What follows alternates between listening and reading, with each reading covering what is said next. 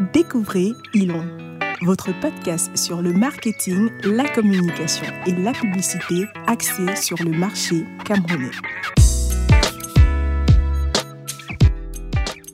On dit d'elle qu'elle est le berceau de l'humanité. Elle a été la source d'inspiration de plusieurs artistes. Les poètes lui ont consacré des vers, les musiciens des partitions, les peintres des tableaux et j'en passe. Pourtant, aujourd'hui, on lui demande de rester à la cuisine, d'être belle, de se taire et plein d'autres choses qui la renvoient au second plan. Chers auditeurs de Ilon, autant mieux vous prévenir tout de suite, je ne serai pas impartial durant cet épisode. Il y aura sûrement de l'activisme et beaucoup de prise de position. Mais nous ne nous éloignerons pas de notre ligne éditoriale habituelle. Dans cet épisode, nous parlerons de publicité et plus précisément des femmes dans la publicité.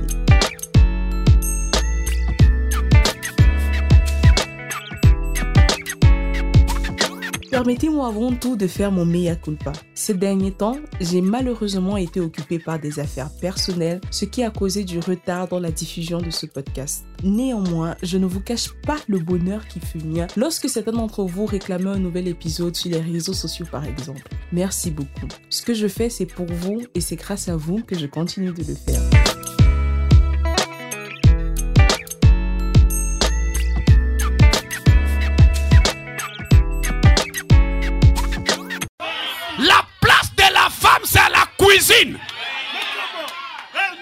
Fâchez-vous comme vous voulez, je m'en fous.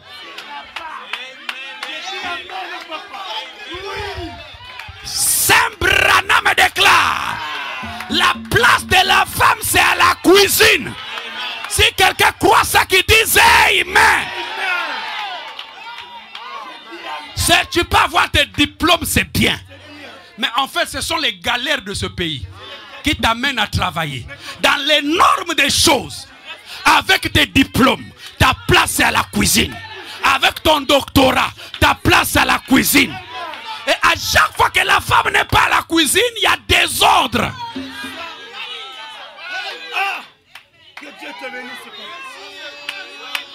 Oh, mais il y a des sœurs qui ne, peuvent, pas- qui ne peuvent pas rester longtemps à la cuisine parce qu'elles ne connaissent pas préparer.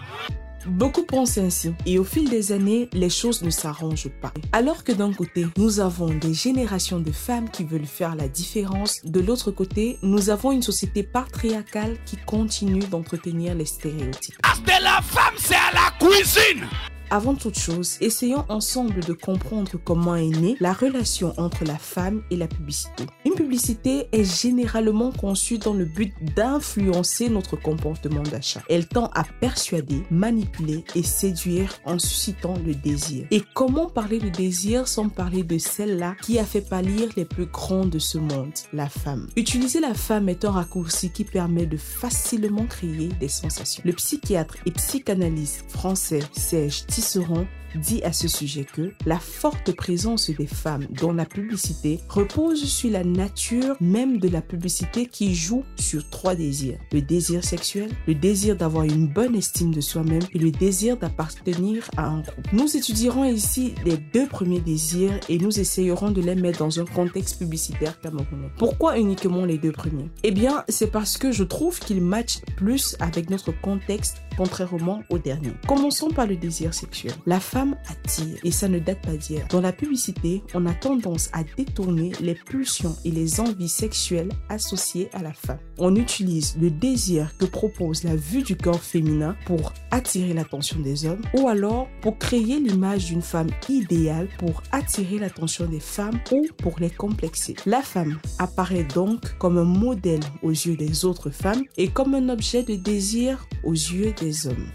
La marque Beaufort l'illustre très bien. Dans une de ses publicités, elle met en scène une femme au bord d'une piscine qui est avec un homme. C'est la publicité d'une bière. On n'a pas vraiment, ou alors on n'est pas forcément dans un univers où on est obligé de représenter une femme, mais on utilise une femme en bikini, svelte, de teint noir, assez belle, qui suscite l'envie et qui est substituée au produit est la boisson. Continuons avec le désir d'avoir une bonne estime de soi-même. Le désir ici n'est pas d'ordre libidineux, mais d'ordre sentimental ou affectif. Lorsqu'on représente par exemple la femme comme une mère ou comme une nourricière, c'est pour toucher l'enfant qui sommeille en nous. Cet enfant qui garde les souvenirs de son enfance en idéalisant sa mère. En se substituant aux souvenirs de votre enfance, la publicité vous fait penser que vous serez une meilleure mère en utilisant X ou Y produit. Dans une campagne de Nido où la marque voulait mettre en avant le fait que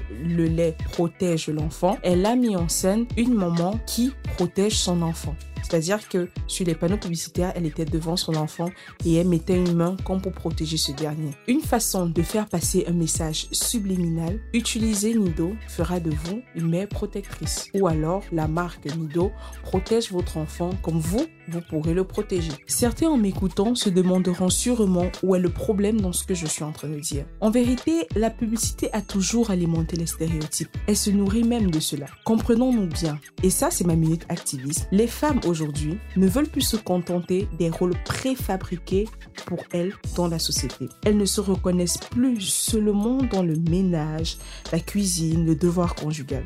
Dans les normes des choses, avec tes diplômes, ta place est à la cuisine. La publicité doit donc évoluer avec elle.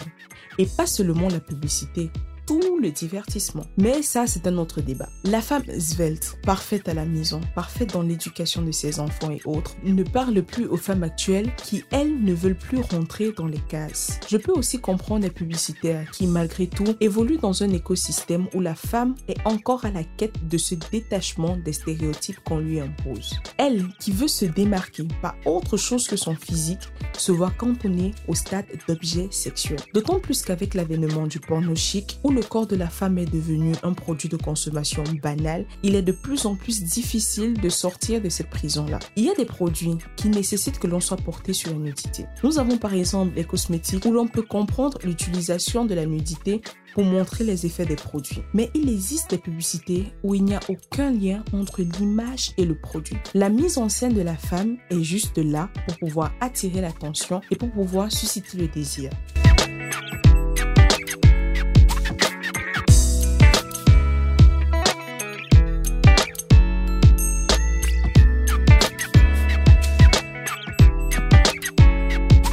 En somme, la publicité gagnerait à évoluer avec son temps. Mention spéciale à Nestlé qui a eu une publicité qui m'a positivement marqué. Cette publicité était pour le compte de la marque Magie et on pouvait y voir un homme, un jeune homme, qui remerciait sa mère de lui avoir transmis l'amour pour la cuisine. Pour une fois, la cuisine, c'était aussi la place de l'homme.